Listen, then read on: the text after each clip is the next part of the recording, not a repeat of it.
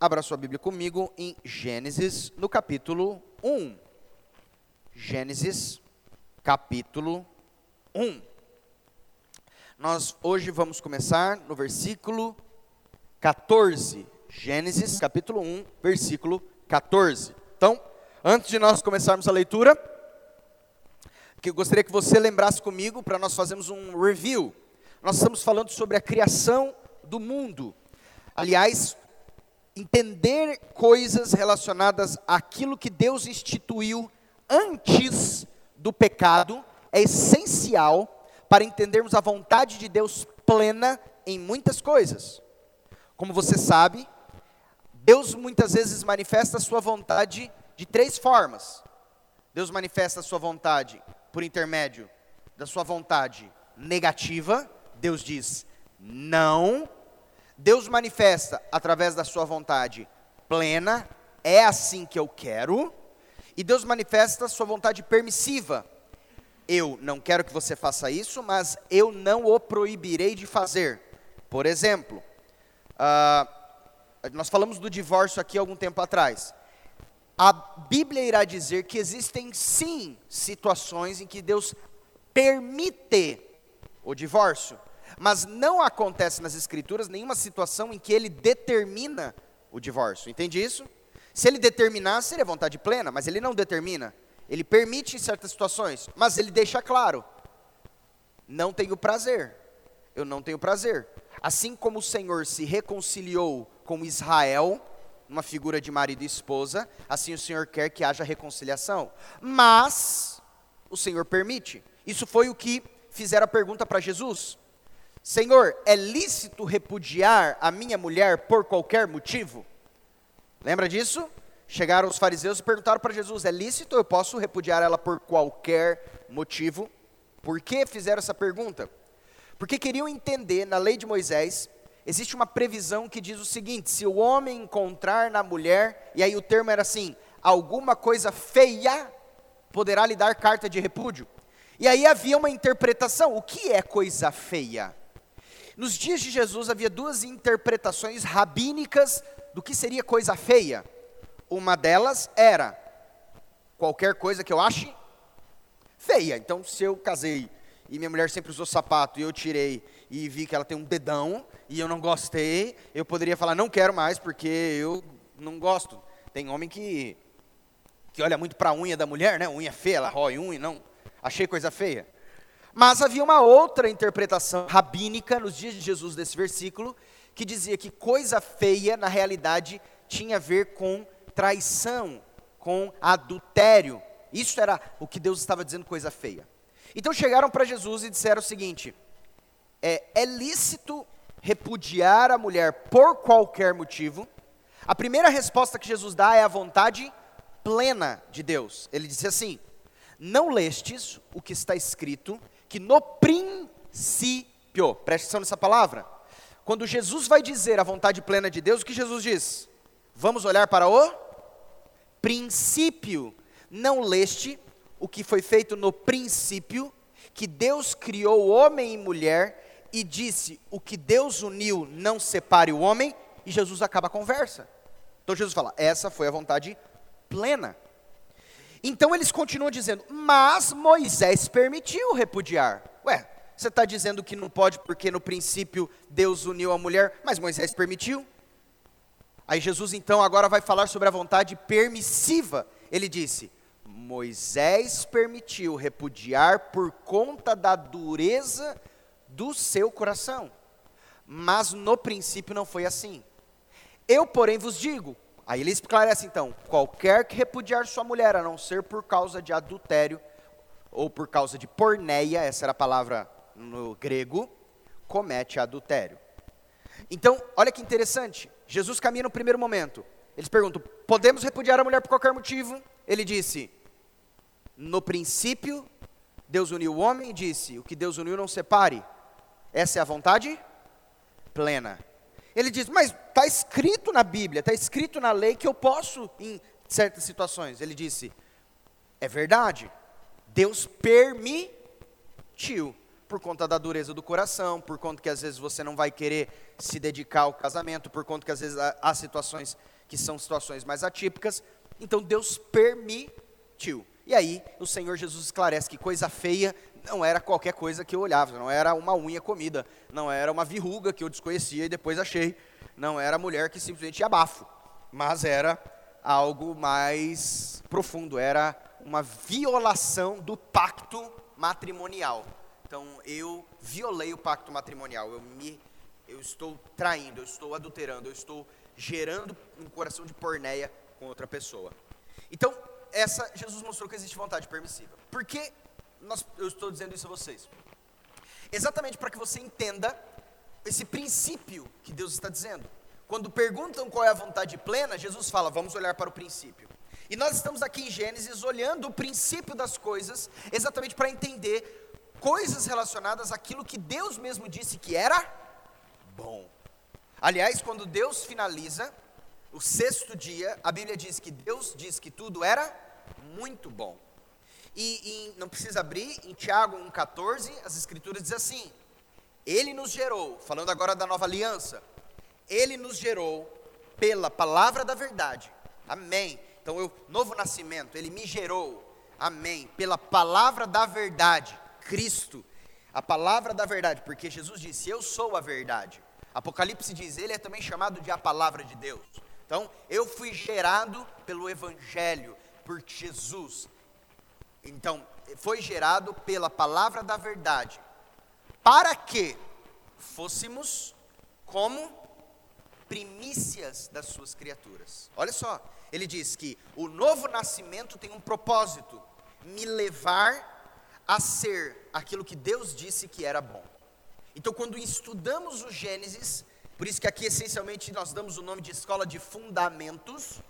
Quando estudamos o Gênesis, nós estamos olhando princípios, princípios daquilo que é a vontade de Deus. Amém? Nós olhamos agora alguns dias da criação. Eu queria ver se você se lembra. Nós vamos entrar hoje no quarto dia da criação de Deus. Mas eu não sei se você se lembra, eu gostaria que você soubesse, dessemos um review aqui, ok?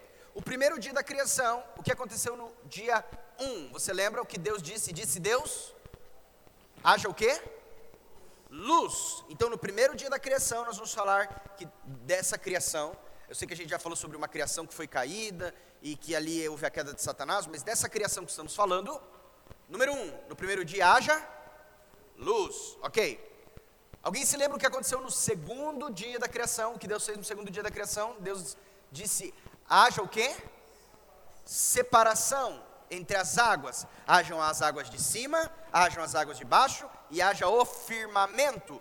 E ao firmamento Deus deu o nome de Você lembra? Céus.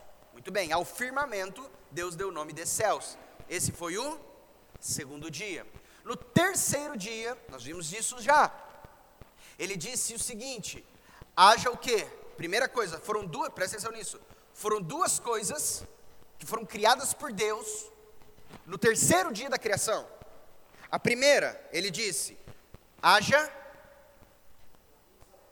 antes, antes, antes disso. Antes disso ele disse: haja o quê? Haja, apareça a porção seca. Então Deus agora fez aparecer a porção seca e Deus fez o ajuntamento de mares. Depois que ele faz isso, ele disse: aí sim, Agora ele olha para a porção seca e ele diz que a terra produza o quê? Aí nós vamos falar que a terra produza. Ele vai falar uh, aqui: relva, ervas que deem semente, árvores frutíferas que deem fruto segundo a sua espécie. E Deus, e finalizamos o terceiro dia. Ok? Ok? Ok.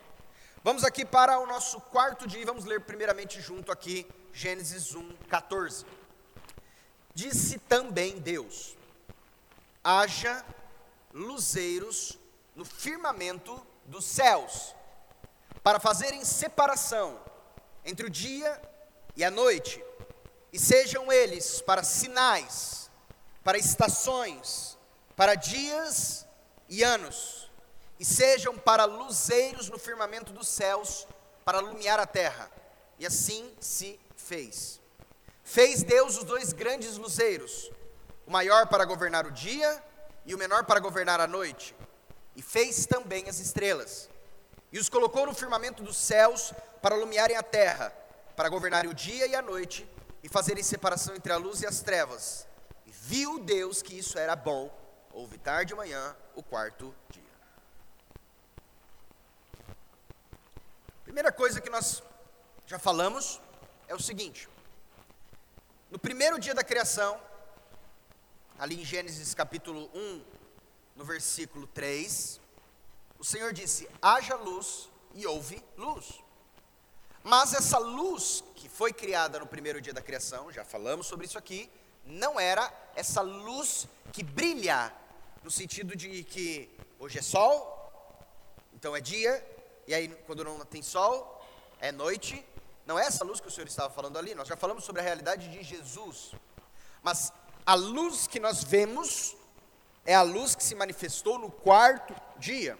Porque apenas no quarto dia da criação, nós vemos a criação do sol, da lua e das estrelas. Quando eu falar a palavra estrelas, a Bíblia está dizendo, você leia galáxias. Você leia, porque você sabe que a Bíblia diz sol, para que nós tenhamos uma percepção de sol. Eu queria dizer algo claro para você, tá bom? A Bíblia, ela não é um livro que se preza a trazer uma informação que apenas nós no século 20 ou no século 21 entenderíamos. Tá bem? E com aparato tecnológico. Portanto, hoje, vou dar um exemplo para você. Eu tenho consciência de que o Sol é uma estrela. Tá bom? Então, se você estudar astronomia, você vai ver que o nosso Sol, ele é uma estrela. Agora, e que existem outras estrelas, existem outros sóis, existem outras galáxias, e existem outros planetas.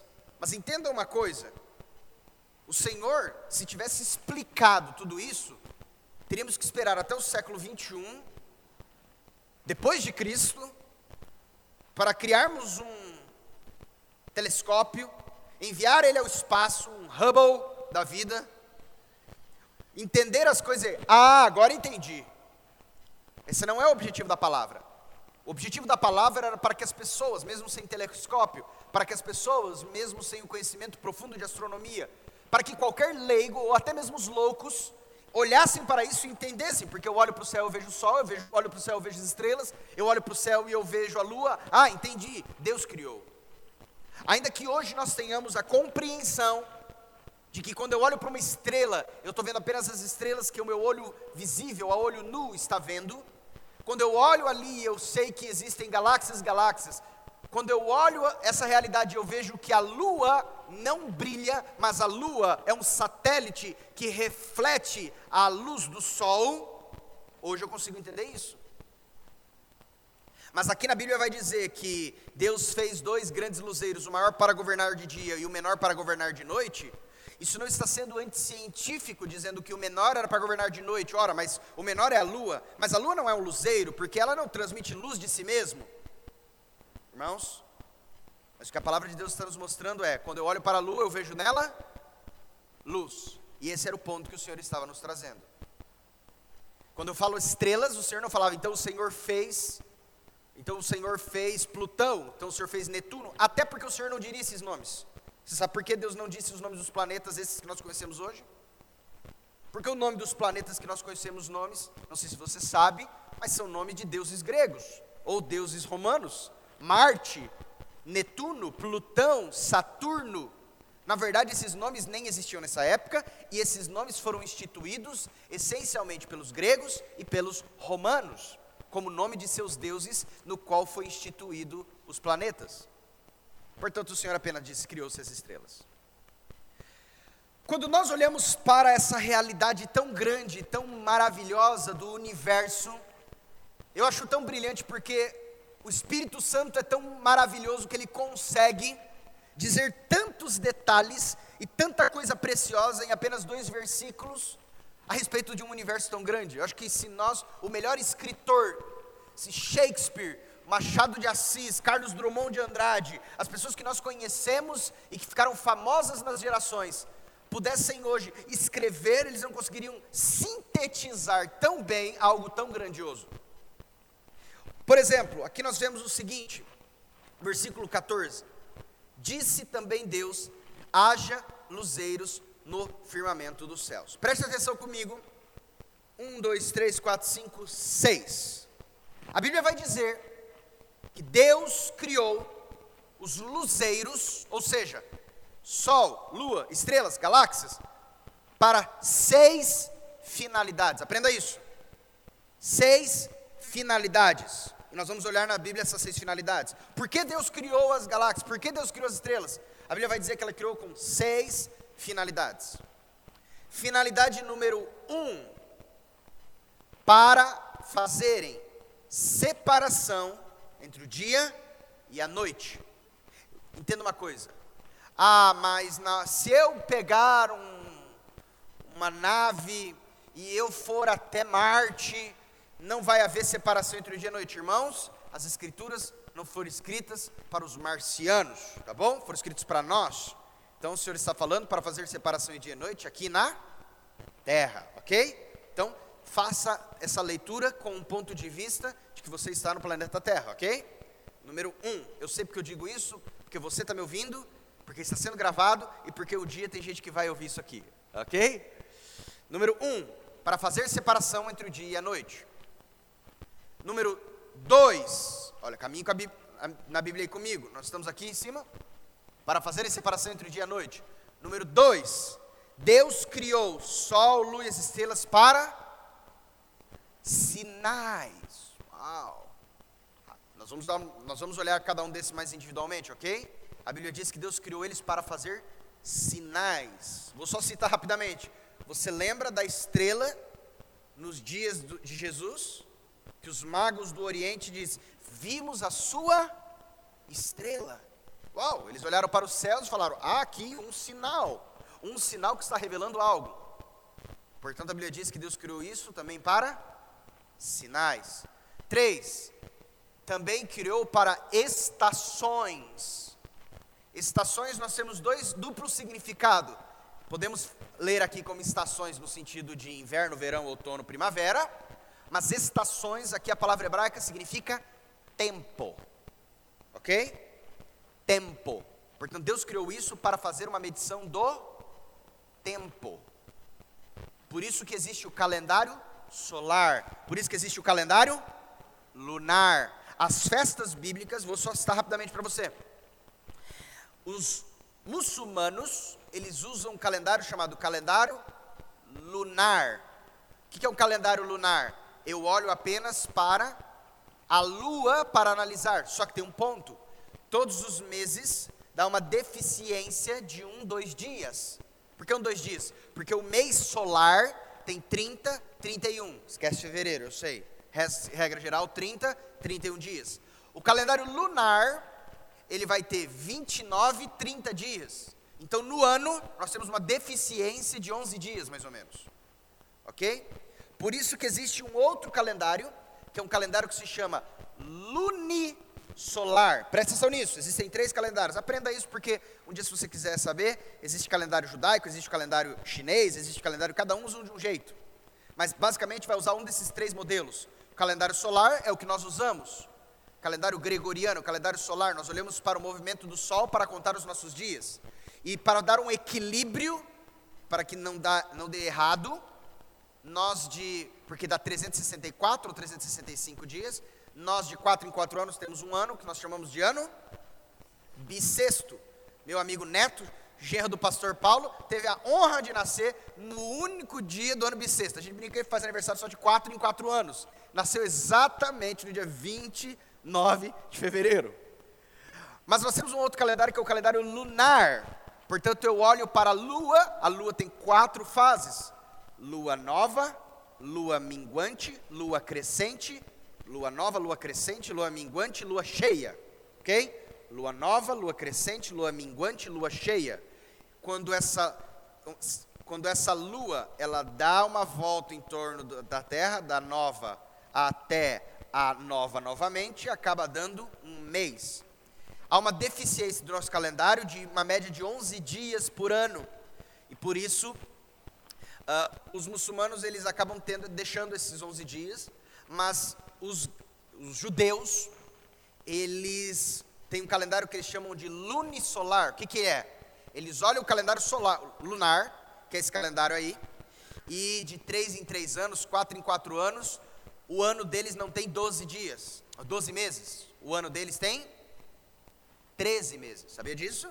No calendário judaico, no calendário hebraico, não me lembro se de 3 em 3 anos, de 4 em 4 anos, o ano vai ter 13 meses. É o Adar e o Adar 2. O último mês é o Adar e o Adar 2. Por quê? Para dar essa equilibrada nos calendários e continuar igual o calendário de todo mundo. É para se equilibrar com o calendário solar.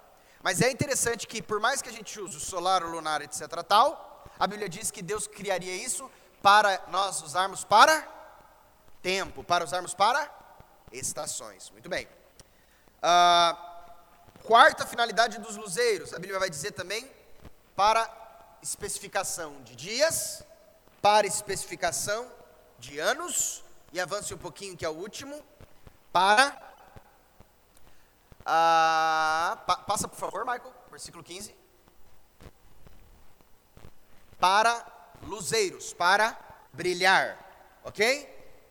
Para brilhar, para ser um luzeiro. Então, seis razões que Deus criou os luminares conforme as Escrituras: para fazer separação entre o dia e a noite, para fazer sinais, designação de estações, especificação de dias, especificação de anos e luzeiros. Aí alguém vai dizer assim para mim, Felipe, mas fazer dias e anos e luzeiros não é a mesma coisa? Não necessariamente. Quer ver que eu lhe mostro? Se você for agora para a região norte do país, do mundo, para a região onde ali acontecem a aurora boreal, Islândia, são seis meses. Você sabia disso? São seis meses de luz e seis meses de trevas. Você sabia disso? Não tem luz e trevas, luz e trevas. Não tem dia e noite, dia e noite. São seis meses que se fala, ah, acordei meia-noite, acordei de dia, mas está escuro durante seis meses. Mas é dia, mas está escuro. E ou a pessoa vai lá e, ou nos outros seis meses do ano, a pessoa vai lá e é meia-noite fala, está na hora de dormir, né? Está na hora. Olha para fora, está claro. Eu acho que eu não conseguiria morar num lugar desse. Mas existe isso. Então não necessariamente ali é dia e a noite, a dia e a noite, mas não necessariamente a escuridão e iluminação. Então dia e noite, iluminar não significa ao mesmo tempo. Não necessariamente toda vez que é dia no mundo inteiro, vai ser luz. Entende o que eu estou querendo dizer? É dia, mas é noite. Perdão, é dia, mas é escuro. Lá. Entenderam o que eu quero dizer? Só para vocês caminharem comigo. Vamos continuar aqui. Nós estávamos falando sobre o quarto dia da criação. E vimos que Deus instituiu que os luzeiros tinham seis finalidades. A finalidade número um, separação entre o dia e a noite. Número dois, sinais. Número três, designação de estações ou tempo. Número quatro, especificação de dias. Número cinco, especificação de anos. E número seis, para alumiar a terra. Mas vamos olhar novamente o versículo e vamos lê-lo novamente para extrair algumas outras coisas que Deus tem nos trazido nele. Vamos lá, versículo 14 diz assim: Disse também Deus: haja luzeiros no firmamento dos céus. Para um pouquinho aqui comigo. Número um, quando a Bíblia fala luzeiros, a Bíblia está falando do quê? Vamos lá novamente. Do sol, da lua, das estrelas, ou seja, tudo aquilo que nós hoje estudamos na astronomia, não astrologia, tá bom? Astrologia seria os horóscopos. Nós não estamos falando de astrologia, nós estamos falando de astronomia. Então, tudo que estudamos na astronomia, aqui o Senhor vai dar o nome de luzeiros. Então, a primeira coisa, o Senhor disse: haja luzeiros, e o Senhor estipula o local aonde os luzeiros serão colocados. Onde é? no firmamento dos céus. Opa, nós já olhamos isso em outro momento, não é mesmo? Deus diz: Eu vou criar os luzeiros e eu coloco eles aonde? Eu coloco eles no mar, eu coloco eles na terra, eu coloco eles aonde? Ele diz: Eu vou colocar os luzeiros no firmamento dos céus. Vamos lembrar um pouquinho de firmamento dos céus. Se você abrir aí comigo em Gênesis no capítulo 1, no versículo 6 até o versículo 8. Olha o que diz aí, Gênesis 1, 6 a 8. E disse Deus: haja firmamento no meio das águas, e separação entre águas e águas. Fez, pois, Deus o firmamento, e separação entre as águas debaixo do firmamento e as águas sobre o firmamento. E assim se fez. Preste atenção agora no versículo 8. Versículo 8. E chamou Deus ao firmamento céus. Então, o que Deus criou no segundo dia foi esse firmamento, esse espaço onde a Bíblia vai chamar de céus, onde nós já falamos. A Bíblia nos diz a respeito da existência de três céus. Os céus, aonde o Senhor também vai dar o nome de paraíso, terceiro céu. Apóstolo Paulo, em 2 Coríntios, capítulo 12, diz: Conheço um homem, se no corpo não sei, se fora do corpo não sei, foi arrebatado até o terceiro céu. Mas agora a, nós estamos falando de um céu onde Deus colocou os luzeiros. Nós vamos dar o nome desse céu, você vai entender por quê, de segundo céu, tá bem? E o primeiro céu é o céu onde um pouco mais à frente nós vamos ver que Deus cria as aves e Deus diz: "E que elas voem no firmamento dos céus". É verdade que as aves, quando a Bíblia diz que elas voem no firmamento dos céus, não está dizendo que elas vão voar do lado do sol, do lado da lua, do lado das estrelas, portanto são patamares diferentes, ainda que tudo a Bíblia deu o nome de céus. Muito bem, vamos voltar lá no versículo 14 novamente. Disse também Deus: haja luzeiros no firmamento dos céus. Então, ali vai ser instituído. E agora vamos olhar um pouquinho com calma essas funções que Deus disse dos luzeiros. A primeira, ele diz: para fazerem separação entre o dia e a noite. Hum. Abra comigo, Gênesis capítulo 8, versículo 22. Gênesis 8, 22 diz assim: Enquanto durar a terra, não deixará de haver sementeira e ceifa, frio e calor, verão e inverno, dia e noite. Esse momento aqui em Gênesis 8 é o momento em que Noé sai com a sua família da arca, e quando eles saem com a sua família da arca, Noé então faz um sacrifício ao Senhor. O Senhor cheira esse sacrifício, a Bíblia diz que o odor desse sacrifício chega a Deus como um cheiro suave. O Senhor pronuncia uma bênção sobre Noé, sobre a sua família e sobre toda a criação.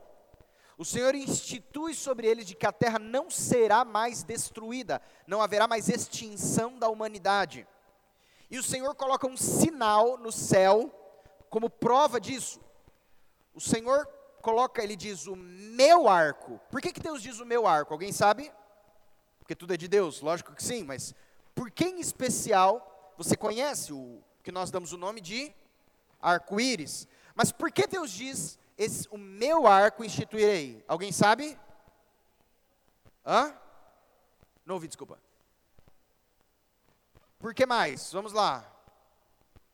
Não sei se você sabe, mas tanto o livro de Ezequiel quanto o livro de Apocalipse, Ezequiel e João tiveram uma oportunidade única.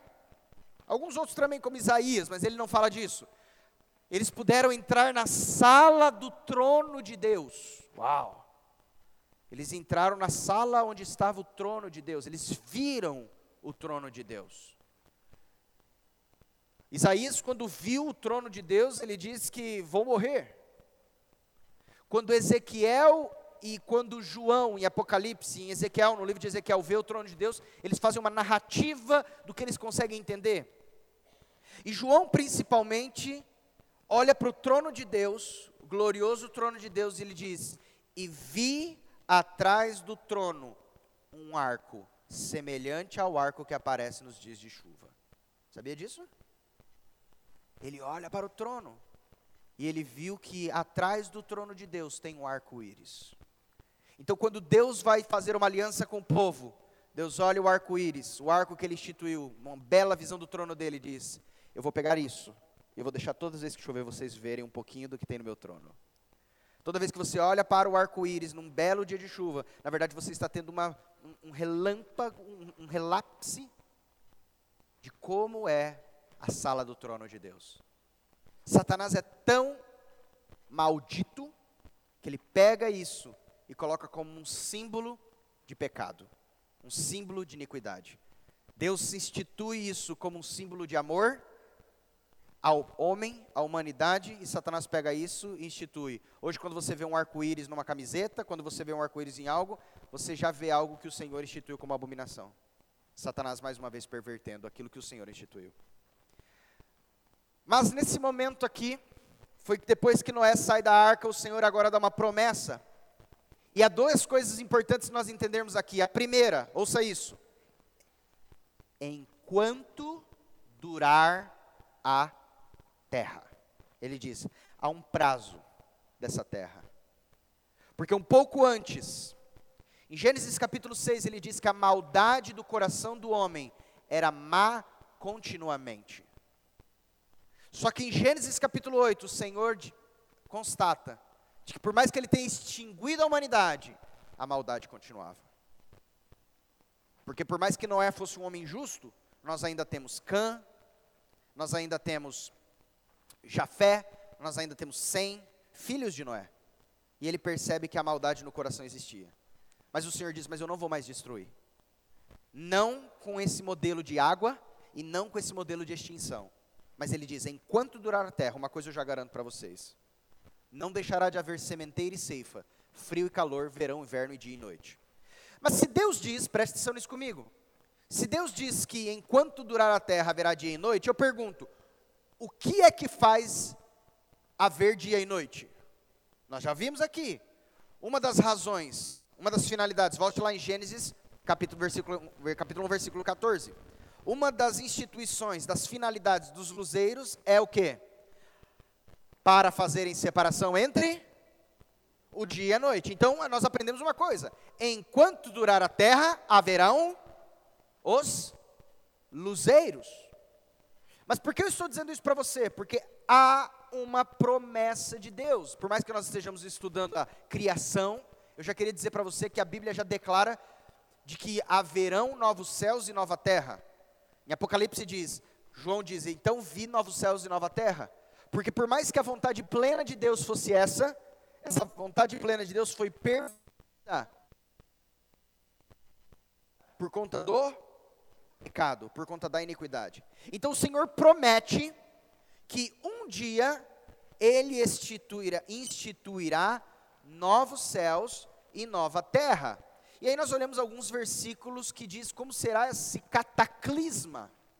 Isaías capítulo 13, versículo 10 a 13 diz assim: presta atenção. Porque as estrelas e constelações dos céus não darão a sua luz. O sol, logo ao nascer, se escurecerá, e a luz, lua, não fará resplandecer a sua luz. Uau! Castigarei o mundo por causa da sua maldade e os perversos por causa da sua iniquidade. Farei cessar a arrogância dos atrevidos, abaterei a soberba dos violentos. Farei que os homens sejam mais escassos do que o ouro puro, mais raros do que o ouro de Ofir. Preste atenção agora, isso é uma promessa de final. Portanto, farei estremecer os céus, e a terra será sacudida do seu lugar, por causa da ira do Senhor dos exércitos e por causa do dia do seu ardente furor. Em alguns outros momentos, a Bíblia vai falar, portanto, o Senhor instituiu isso que nós vimos em Gênesis 1 como o princípio da vontade dele. Mas por causa do pecado, o Senhor diz: enquanto o mundo durar, enquanto a terra durar, haverá dia e noite. Mas um dia, os luzeiros serão abalados.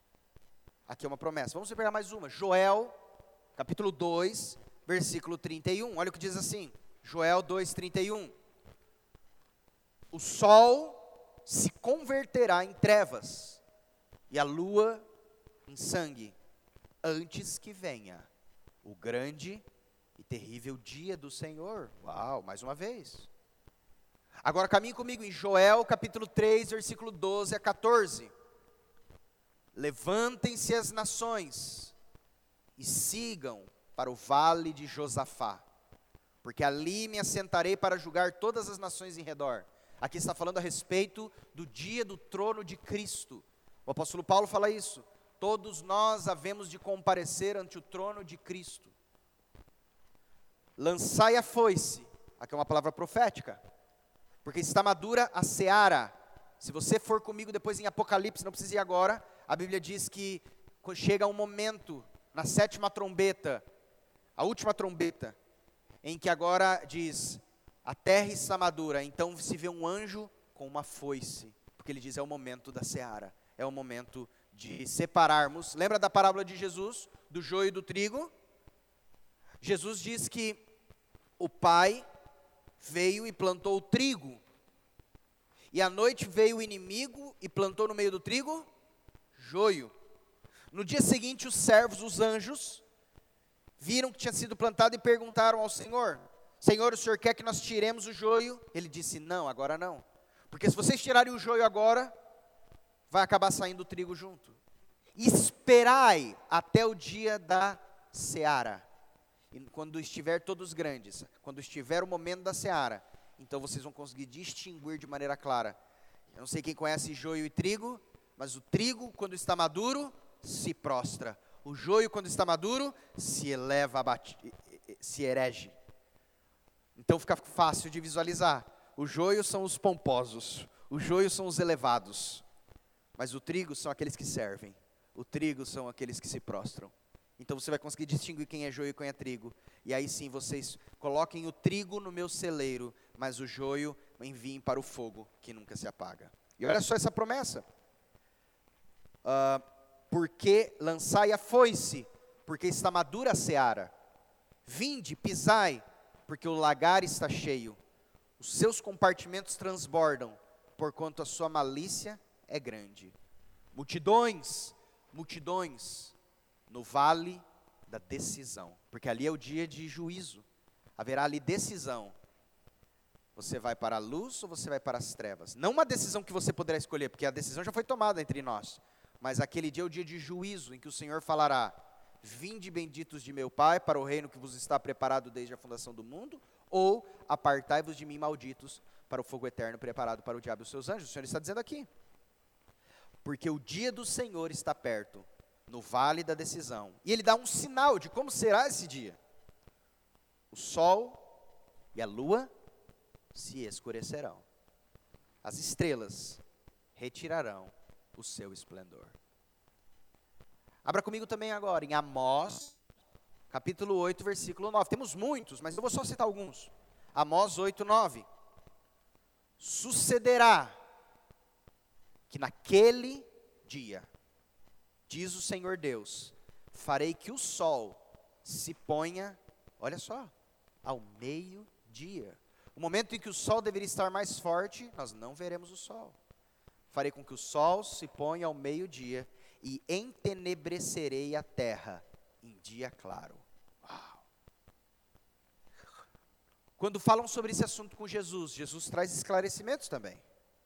Em Mateus, no capítulo 24, versículo 29 até o 31, Jesus fala sobre isso também.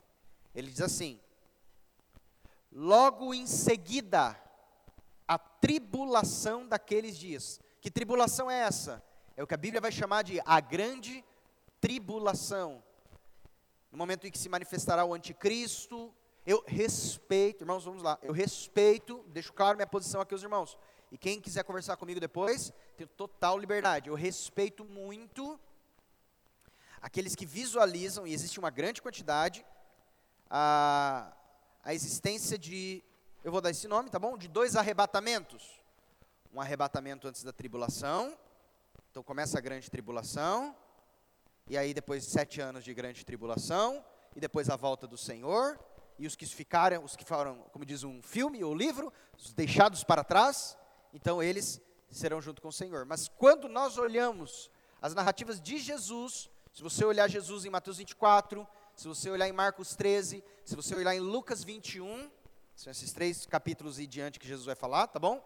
Jesus em momento nenhum fala sobre um arrebatamento escondido antes da tribulação. Depois você leia Mateus 24, Marcos 13 ou Lucas 21. São nesses três evangelhos a mesma narrativa, tá bom? Leia esses três e você verá.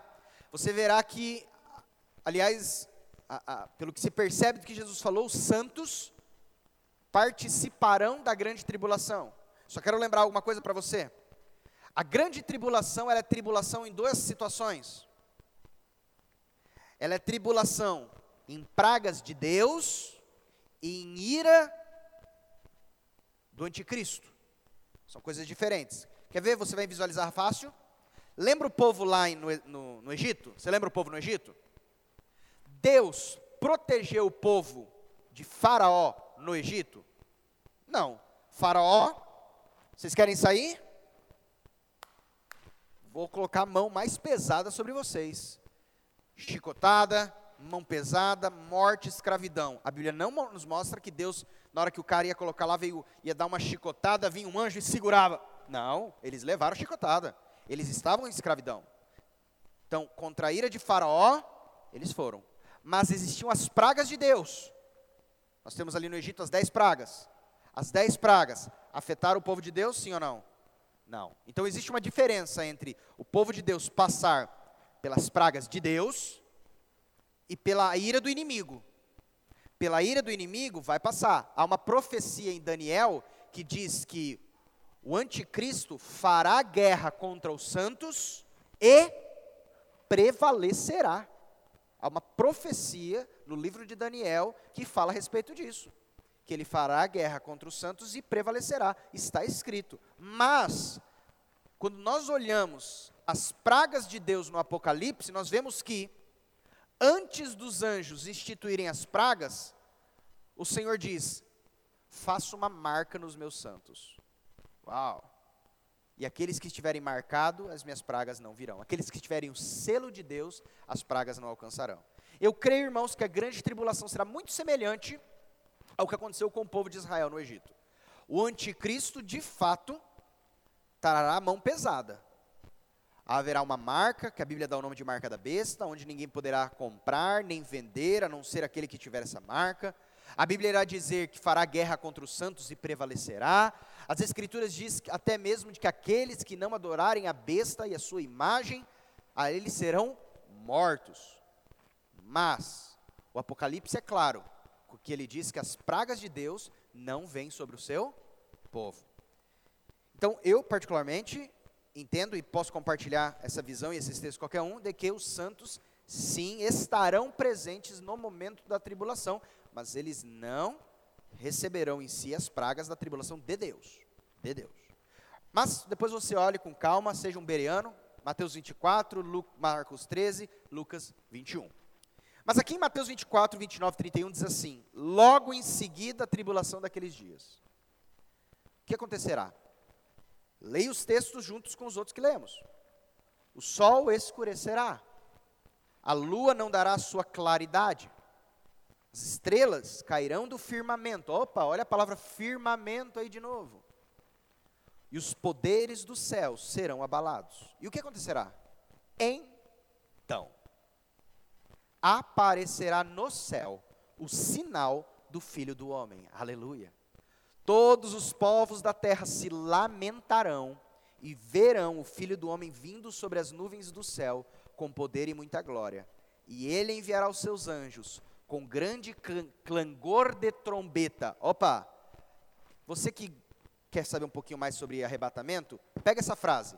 Ele enviará os seus anjos com clangor de trombeta. Se você depois for lá em 1 Tessalonicenses, quando fala do arrebatamento, ele diz assim: Porque nós os que ficarmos vivos, não precederemos os que dormem.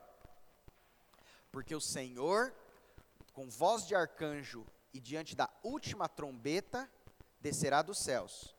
Os que estiverem vivos, os que estiverem mortos, ressuscitarão primeiros. E nós que estivermos vivos, seremos arrebatados junto com ele nos ares. Mas qual é o momento que ele está falando? ele está falando de uma trombeta. Uau! E olha a trombeta aqui. E ele enviará os seus anjos com grande cangor de trombeta, os quais reunirão os seus escolhidos. Olha os escolhidos aqui. Dos quatro ventos de uma outra extremidade dos céus. Vamos pegar mais um versículo, teria outros, apenas mais um. Apocalipse, capítulo 6, versículo 12 a 17. Olha o que diz aqui sobre essa finalização dos luzeiros. Vi, aqui João falando, quando o cordeiro abriu o sexto selo e sobreveio o grande terremoto.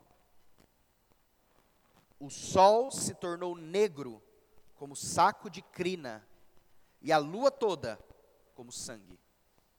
As estrelas do céu caíram pela terra, como a figueira, quando abalada por vento forte, deixa cair os seus figos verdes.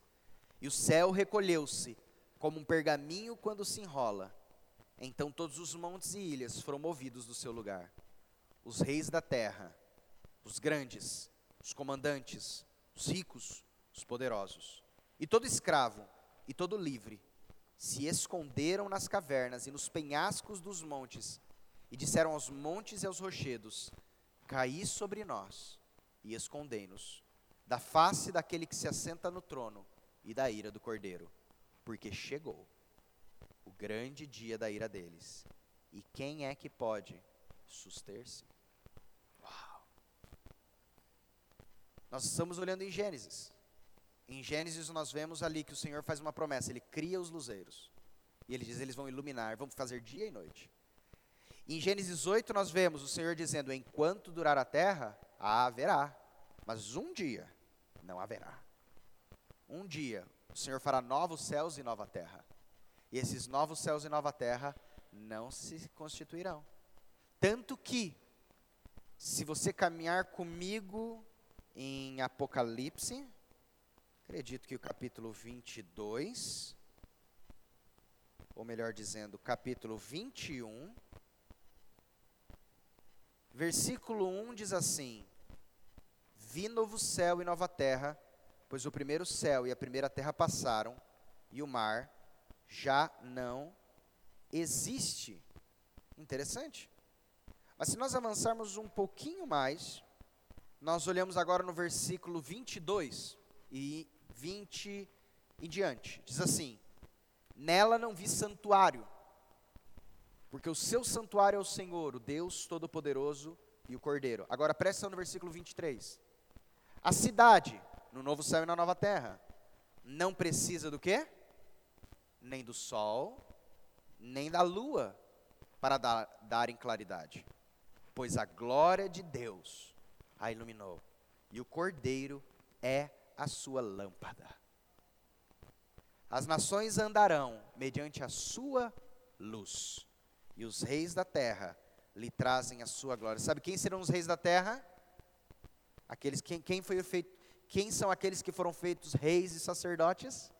Aqueles que foram comprados pelo sangue do Cordeiro, a igreja. Portanto, quando você fala, será que eu seria um dos reis, irmãos? Ele está dizendo que existem os anjos e os reis da terra. Sabe quem são os reis da terra? a igreja que estará presente. As suas portas nunca jamais se fecharão de dia, porque nela não haverá noite. Essa é uma promessa. Então nós estamos caminhando aqui. Existe hoje o que vemos, e o Senhor já está nos dando um vislumbre do futuro. Vamos avançar mais um pouquinho ali em Gênesis, para caminharmos pelo menos nesse quarto dia. Gênesis capítulo 1 versículo 14. Disse também Deus: haja luzeiros no firmamento dos céus, para fazerem separação entre o dia e a noite. Segundo, sejam eles para sinais. Interessante isso sobre sinais. Aliás, isso que acabamos de falar, o Senhor fala que são sinais. Se você olhar, por exemplo, Mateus, capítulo 1, 2, versículo 1 e 2, já falei isso para você hoje, Mateus, capítulo 2, versículo 1 e 2 disse: Abra aí. Tendo Jesus nascido em Belém da Judéia, em dias do rei Herodes, eis que vieram os magos do Oriente a Jerusalém, provavelmente região da Pérsia atual, região Iraque, onde era Babilônia.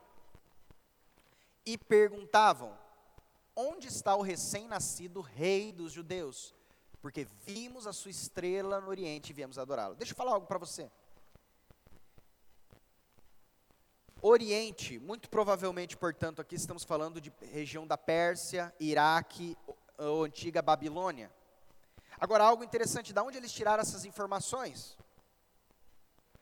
Houve um povo que ficou 70 anos na Babilônia. Você sabe que povo foi esse? O povo de Israel. Durante 70 anos, eles não deixaram de falar o hebraico. Durante 70 anos, eles levaram a lei. Durante 70 anos, eles levaram tudo o que eles tinham. Interessante, o povo judeu é um único povo que, mesmo que passem não apenas dezenas, mas centenas de anos longe da sua terra natal, eles mantêm a sua cultura. Já percebeu isso? Por exemplo, eu tenho descendência conhecida, né? Uh, libanesa de um lado.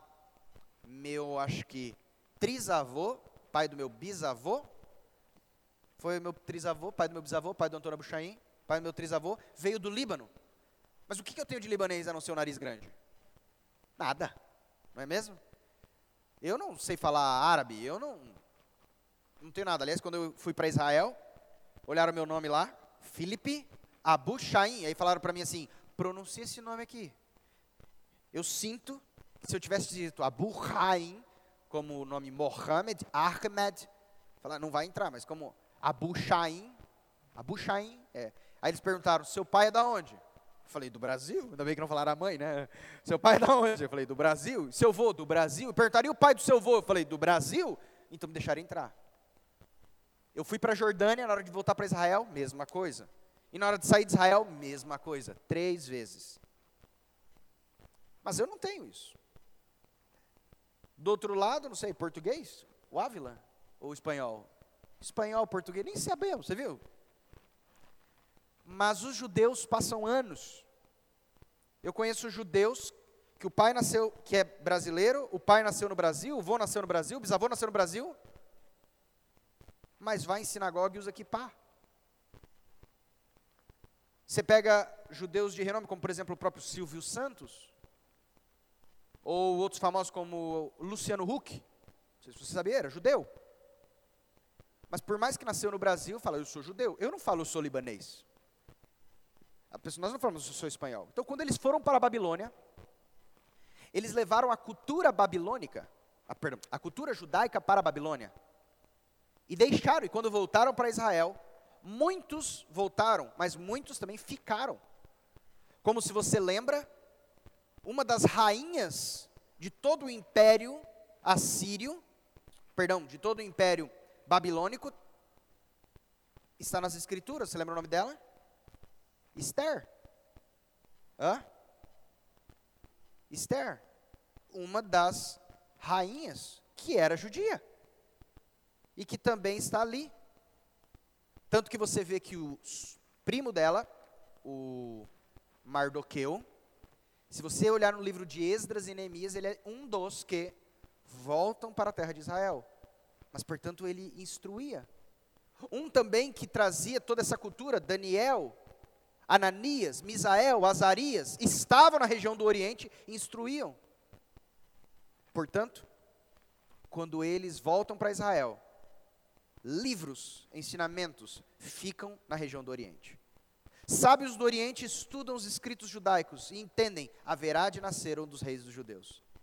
Olham pelas escrituras e entendem que haverá manifestação de uma estrela. E um dos que estudavam as estrelas eram os babilônios. Esses estudavam muitas estrelas. E eles entendiam que as estrelas davam sinais. A Bíblia não explica direito qual desses sinais ou qual era a visão babilônica com relação a isso. Mas ele diz que eles viram a sua estrela lá no Oriente e vieram para adorá-lo.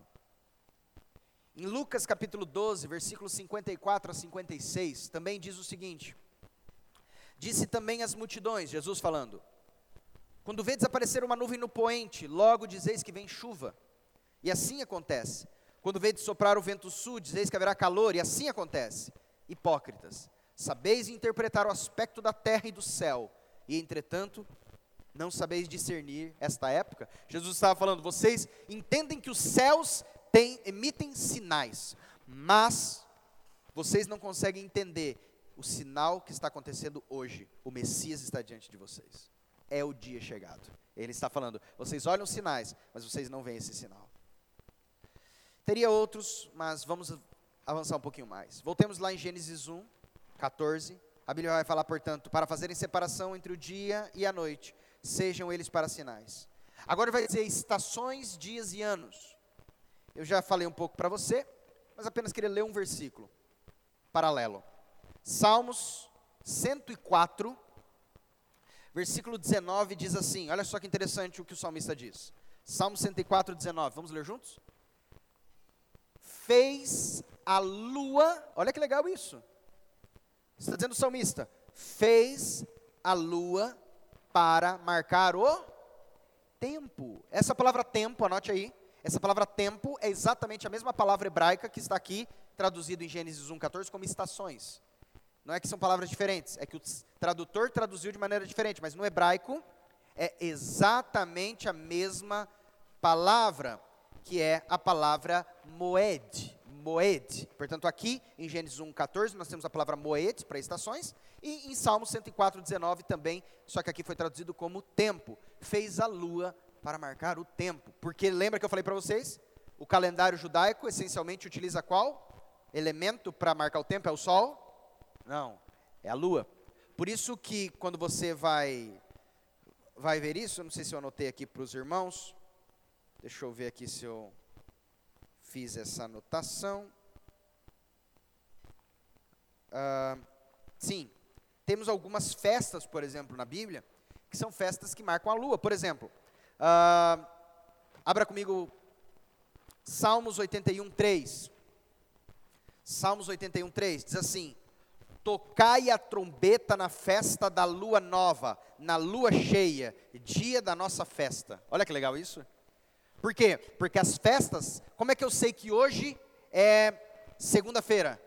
Porque eu olho, é, como é que eu sei que hoje é o dia da Páscoa? Como é que eu sei que hoje é o dia da festa das trombetas? Como é que eu sei que hoje é o dia do Yom Kippur, que é o dia do perdão? Como é que eu sei que hoje é essa festa? Eu olhava para o tempo, para a lua. Por isso ele diz: Tocai a trombeta na festa da lua nova, na lua cheia, dia da nossa festa. Ou ainda, se nós olharmos em 1 Crônicas, capítulo 23, versículo 30 a 31, diz assim: Deviam estar presentes todas as manhãs, para renderem graças ao Senhor e o louvarem, e da mesma sorte à tarde, e para cada oferecimento dos holocaustos do Senhor, nos sábados, nas festas da lua nova e nas festas fixas, perante o Senhor segundo o seu número determinado. Legal. Voltemos lá. Diz assim agora, vamos lá no versículo 16. Fez, Gênesis 1, 16. Fez Deus os dois grandes luzeiros, o maior para governar o dia, o menor para governar a noite. Fez também as estrelas, e os colocou no firmamento dos céus, para alumiarem a terra. Para, perdão, isso colocou para governar o dia e a noite e fazerem separação entre a luz e as trevas. Viu Deus que isso era bom. Olha que legal. Eu já disse para você, a visão que Deus dá é uma visão na visão da terra. Eu sei que, ah, Felipe, mas uh, alguém que vai estudar astronomia vai dizer assim: ah, não, mas não tem dois grandes luzeiros, existem luzeiros maiores do que o Sol, existem luzeiros. O Senhor está nos dando uma visão para todas as gerações, para todos os povos, aquilo que eu olho, e o Senhor falava: entenda, isso foi o que o Senhor instituiu. Se você olhar em Salmos capítulo 136, versículo 7 ao versículo 9, o salmista também vai dizer o seguinte: vamos lá. Aquele que fez os grandes luminares, porque a sua misericórdia dura para sempre. O sol para presidir o dia, porque a sua misericórdia dura para sempre. A lua e as estrelas para presidirem a noite, porque a sua misericórdia dura para sempre. Amém, amém, amém. Irmãos, hoje nós vamos caminhar aqui e vimos, portanto, o que Deus fez no quarto dia. E vimos não apenas o que Deus fez, Mas olhando o que ele fez, o que ele também fará. Vimos que o Senhor foi que instituiu isso, e era para ser assim. Deus olhou e Deus viu que era bom. Mas por conta do pecado e por conta da iniquidade, o Senhor diz que um dia ele desfará os poderes dos céus. Aliás, eu não está anotado, mas eu me lembro desse versículo e não posso deixar de finalizar com ele para você. Apocalipse, acredito que capítulo 20, capítulo 20, versículo 11. Para mim, esse é um dos versículos, um, um dos versículos mais fortes da Bíblia. Diz assim: Vi um grande trono branco e aquele que nele se assenta. Uau! Portanto, ele viu o trono e ele viu o Senhor. De repente, olha só, de cuja presença fugiram a terra e o céu, e não se achou lugar para eles. Irmãos, presta atenção nisso. Sabe tudo que você coloca, tudo que você trabalha, tudo que eu trabalho, sabe o carro, a casa, tudo? Não vai ter o que barganhar. Ele diz assim, ó, quando eu me coloquei diante do trono, passou o céu, passou a terra. Passou o carro, passou a conta bancária, passou o violão, passou o microfone, passou tudo. Eu fiquei sem nada para negociar. Toda minha conta bancária, todos meus bens, tudo aquilo que eu lutei, o sol, a lua, as estrelas, toda a galáxia, tudo passou. E ficou só aquele que está sentado. E eu estou diante dele. E chegou o momento de eu prestar conta.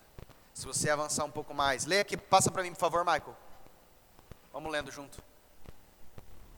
Vi também os mortos, os grandes e os pequenos, postos em pé diante do trono. Presta atenção, olha o que ele está dizendo. Haverá o dia em que ele olhou e ele viu, eu vi o trono, eu vi aquele sentado, eu vi as pessoas em pé diante dele, mas não tinha mais nada. Nada. Não tinha mais sol, não tinha mais lua, não tinha mais estrelas não tinha mais conta bancária, não tinha meu carro, minha roupa, não tinha minhas posses, não tinha meus terrenos, não tinha tudo aquilo que eu trabalhei, tudo aquilo que eu juntei, tudo aquilo que eu acumulei, não tinha mais nada. Só tinha eu e ele. Então se abriram livros. Ainda outro livro, o livro da vida, foi aberto. Os mortos foram julgados segundo as suas obras, conforme o que se achava escrito nos livros. Passa, por favor. Deu o mar os mortos que nele estavam, a morte e o além entregaram os mortos que neles havia. Foram julgados um por um, segundo as suas obras. Avance um pouquinho. Então a morte e o inferno foram lançados para dentro do lago de fogo. Essa é a segunda morte, o lago de fogo. Olha o versículo 15. E se alguém não foi achado inscrito no livro da vida, esse foi lançado para dentro do lago de fogo. Por isso, um dia Jesus manda seus discípulos, ele manda 70, não os 12 apóstolos, ele manda 70 discípulos. E os discípulos, quando voltam, dizem: Senhor, em teu nome os demônios se submetem a nós. E Jesus olha para eles assim: Não se alegrem, não esteja a vossa alegria no fato dos demônios se submeterem a vocês, mas que a alegria de vocês esteja pelo fato do nome de vocês estar escrito no livro da vida. Não que os demônios se submetem. Quando acabar demônio, você vai ficar triste. A alegria de vocês não pode ser pelas situações. Mas a minha alegria é em algo que nada nem ninguém pode tirar, porque naquele dia não vai ter carro, naquele dia não vai ter o demônio, naquele dia não vai ter a casa, naquele dia eu não vou estar nem com a minha família. Naquele dia sou eu e ele. E a minha alegria hoje tem que ser sabendo que aquele dia o meu nome está no livro da vida. Quer falar, Betinho? Pois não. Uma pergunta. Qual que é o contexto de Jeremias? Jeremias está vivendo num momento em que o povo está sendo levado para o cativeiro da Babilônia.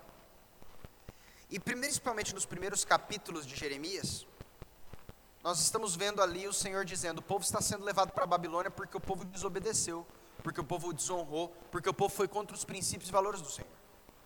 Mas de repente, o Senhor chega para Jeremias, e se você depois caminhar comigo no capítulo 30, o Senhor traz uma promessa, dizendo: um dia, vocês vão para cativeiro, mas um dia vocês vão voltar. E o povo fala assim: não tem como a gente voltar, nossa terra está destruída, nosso povo está destruído, é impossível isso acontecer.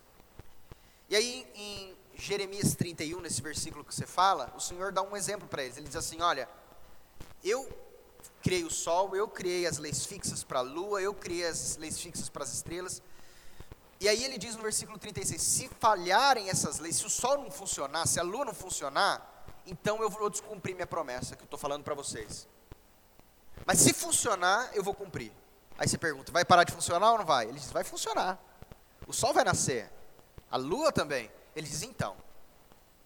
Portanto, se eu estou dizendo que um dia vocês voltam, daqui a 70 anos, vocês voltam. E aí, se você depois estudar e continuar, o, capítulo 32, o Senhor manda Jeremias comprar um lote lá em Israel. Aí você fala, mas qual que é o sentido de eu comprar um lote numa terra que está sendo dominada pelo inimigo? Qual que é o sentido de eu comprar um pedaço de terra que os sem terra chegaram? Não tem sentido. O Senhor fala, eu estou falando para você comprar, porque eu estou dizendo que um dia vai voltar. Então esse é um ato de fé que você vai fazer. Eu estou mostrando por meio de você, Jeremias, de que você vai comprar essa terra, não porque essa terra nunca mais vai voltar a ser de vocês, mas porque ela vai. Então, o capítulo 31, a partir do capítulo 30, Betinho, até o capítulo 32 em diante, o Senhor começa a falar que vai haver uma restauração para que o povo volte do cativeiro. Por isso ele usa esse versículo falando do sol, da lua e das estrelas, dizendo: olha, se o sol e a lua e as estrelas deixarem de funcionar as leis fixas que eu determinei para eles, então eu não vou cumprir minha promessa para vocês. Mas se continuar funcionando, eu vou cumprir. Pronto. 70 anos depois, eles voltam. E aí você vai ler isso no livro de Esdras e no livro de Neemias. Amém? Alguém tem mais alguma outra pergunta para hoje? Alguma consideração? Não? Amém. Vou convidar você a ficar em pé. Vamos orar. Obrigado, Pai, porque mais um dia o Senhor nos trouxe a Sua palavra. Nós ruminamos ela, nós mastigamos, nós queremos ser edificados por meio dela. Que nós possamos ter vida através dela. Que nós possamos ter vida e transmitir essa vida uns aos outros. Obrigado por nos ensinar. Obrigado por nos guiar. Em nome de Jesus. Amém. Música